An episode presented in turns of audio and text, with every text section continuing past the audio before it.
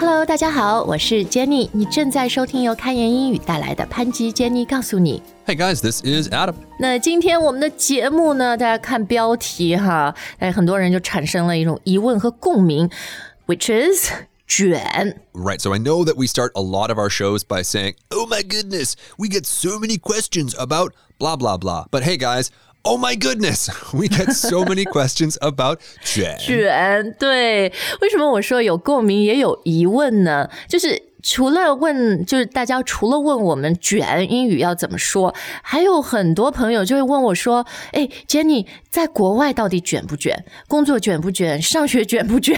哎，其实我们一集节目很难都跟大家说啊，But I have to say。 国外也有很多很卷的地方，比如纽约。哎，天哪！我前两天跟一个同事还在讲，纽约的学校，私立学校也很卷啊。Oh my goodness, for sure. The whole world is really getting 越来越卷啊。好，那首先卷，呃，其实这个概念就是说内卷，对吧？And now when we talk about 卷，我觉得我们就在说，就竞争非常激烈，而且有点太激烈了。所以这个用英语我们要怎么说呢？Ooh, that is a very good place to start. Competition, competing, being competitive. Right, right，我觉得这个真的就是呃卷的核心哈，就是竞争。But it's not just about being competitive，就卷是，you know, it's like too competitive. It's too much. Right, but we cannot say it's too much competitive. That doesn't make a lot of sense.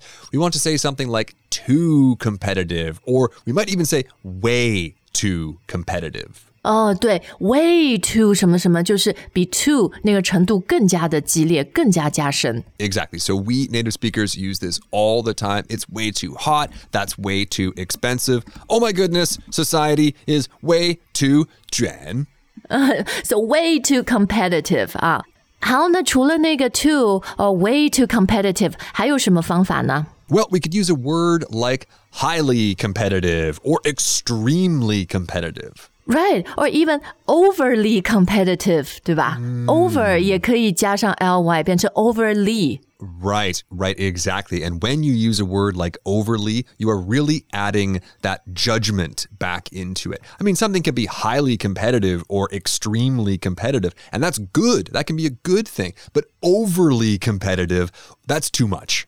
嗯，too much。OK，好，那另外，呃，我上次看到还有呃一篇报道说 aggressively competitive，、因为对吧？这种 aggressive 就是非常拼、非常狠，然后我们把它变成一个副词，and you can feel like the the degree to which people are competing。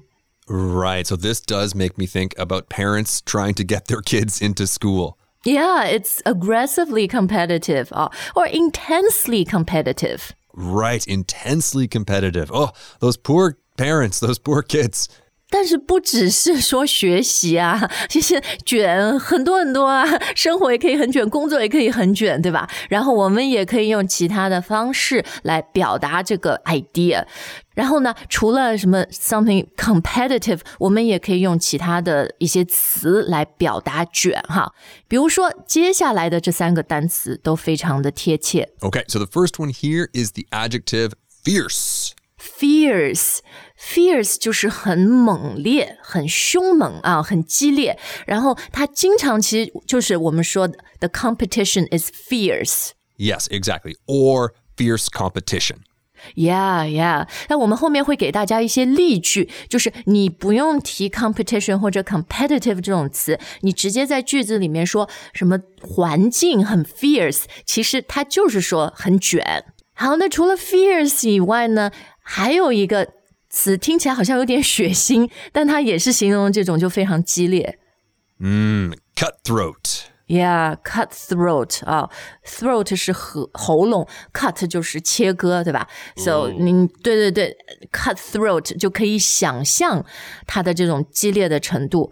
嗯，其实 cut throat 这个词它并没有这种 violence 血腥的意思。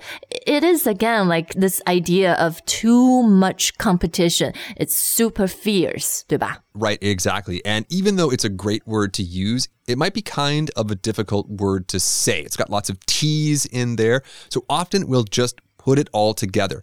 Cutthroat. cutthroat. Okay.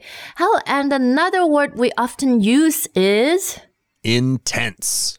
哦，对，东西非常的 intense 啊。Again, the same idea. 好，那词看完了，重点还是要会把它们用在句子里面嘛。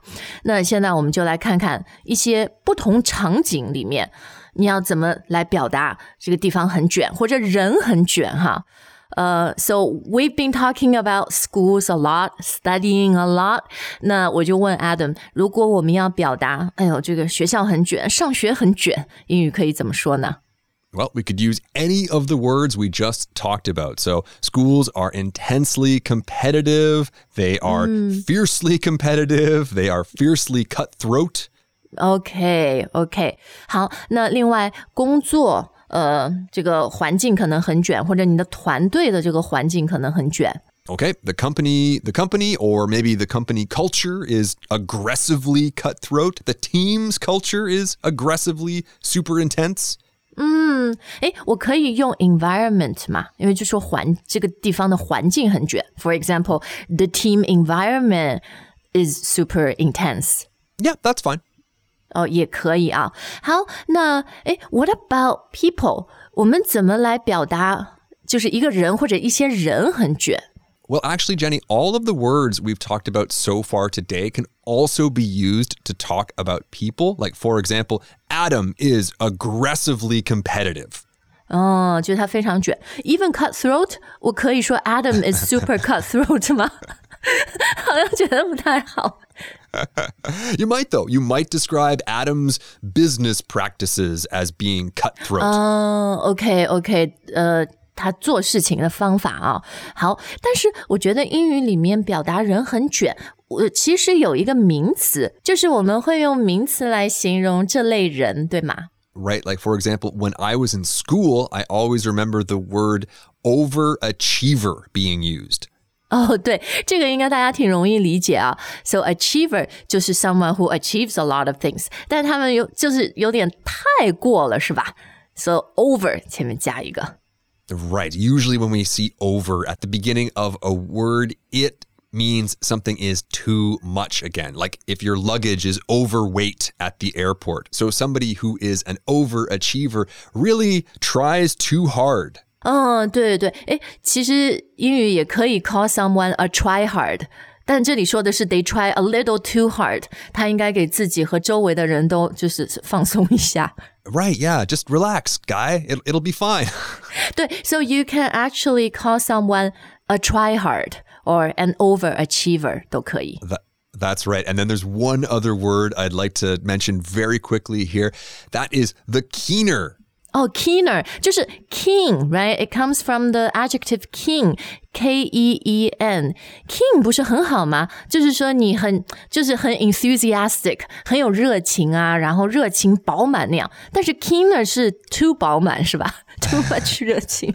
Exactly. So we would see this person in a classroom when we were growing up. Oh, that person is such a keener, always sucking up to the teacher. Or we might see this person later in life at work. Oh, that person is such a keener, always sucking up to the boss.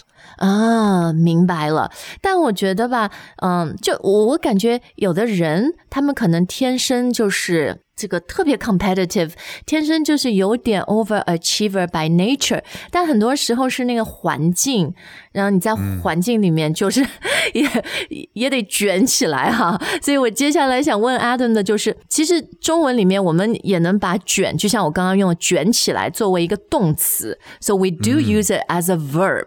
那这个时候英语里面我们要怎么表达？Well, the first thing that comes to mind there, Jenny, as you mentioned this kind of nature versus nurture idea, is that mm. people are forced to be competitive. Right, or they're forced to outcompete each other. Exactly. Oh, this sounds like a movie or a book. Lord of Flies 嘛。exactly, exactly. So, yeah, you are forced to outcompete each other or even just outdo each other. 对，其实这两个动词都非常好啊，就是在 compete 和 you know do 前面加上 out 这个前缀，然后它的意思呢就是啊，大家就 卷啊卷啊卷，因为谁都不想被落下，然后谁都想 get ahead a little bit more，想更好一点，对吧？ Yeah, that's right. Oh man, that sounds pretty intense.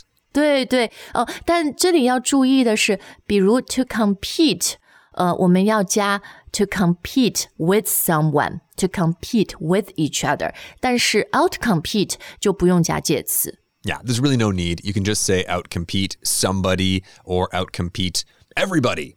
对，比如说商业环境嘛，it's very fierce，right？It's very intense。商业环境很卷，所以公司 companies are always trying to outcompete each other. They're always trying to outdo each other. You got it. That market. It's aggressive. It's cutthroat. 对，太卷啦！诶 which reminds me，你知道怎么说？哎呀，太卷了。And you know when we say that, it's usually we're lamenting，就这不是一个好的事情。我就觉得 it's too much。英语要怎么讲呢？ Well, Jenny, to be honest, it's too much is probably the phrase that I would use. Or going back to what we said earlier, it's way too much. Yeah, yeah, it's way too much 啊。好，那最好我们大家都，you know。peace 一点，不要那么卷。so that's where we want to end our show today。英语里面怎么形容不卷，或不或者不要那么卷？ Okay, so the first thing we should mention is although it is adorable to hear, you know, 60 something year old aunties say something is or someone is "hun peace, actually, it doesn't really work because peace is a noun. 对，不是一个形容词哈，因为我觉得 peace 也是好像进入咱们中文一样，就经常听到朋友在口语里说：“哎呀，我现在很 peace，或者现在就是这团队大家都很 peace。” Exactly. So the first thing we should say is that the adjective form of peace is peaceful. And you could Yeah. use that in this situation, 但 but 是对，因为我觉得 peaceful，比如说。呃、l i k e 一个团队很 peaceful，意思好像就是大家没有在吵架，和那个不卷、t h e y r e not the same thing。 Right, exactly. I think about a tribe of people who live on the mountains and don't want to fight wars with other people. They are peaceful. Right, right，就是更多的和和平相连哈。那我们这里说这个不卷，更加是我们的一种心态，就没有那么 fiercely competitive，没有这样，you know, always trying to outcompete each other，就是我们比较 relaxed，、可以就是就是不卷，就是 be more relaxed。 You sure can. You sure can. Actually, that's one thing that I have been grateful for all these years at Open Language is we're pretty relaxed here. Yeah, pretty chill, right? Pretty laid back. Yeah，所以刚刚这三个都是非常好的形容词哈，relaxed, chill and laid back。但是我还觉得，呃，就是有的时候卷还是需要的。Maybe there are moments in life，或者工作时候你你要一个上线什么特别大的项目，这时候大家都得卷一卷。But I think the key really is 平衡，就是生活工作里面都不能。 一直很卷，就就我我是希望卷是一个 occasional，是一个 you know 偶尔的事情。 Right. Okay, Jenny, I was just about to compliment you for ending the show by talking about peace, but actually, I think this is an even better way to end the show by talking about balance. Yeah, isn't that the key to everything？就是要平衡，要要均衡嘛，是吧？ Exactly. So balance, exactly. So this word balance can be a noun like I just used, or it can be a verb, or if we really want to use an adjective, we can add a D on the end and say something is balanced. Or well balanced. Mm, yes. Very well balanced. Yeah, that's right. So now I'm thinking about somebody who gets up in the morning, goes to crush it at work, and then comes home, turns his phone off, is a wonderful father to his kids. Right, and that is a well balanced life, a well balanced person. 好，那我们今天的节目就到这儿。呃，我已经能想到，我们今天会接到很多很多的留言哈。And we always love reading your comments, hearing your feedback. So please keep them coming. That's right, guys. Please keep them coming. 好，感谢大家的收听，我们下次再见。 All right, guys. Bye for now.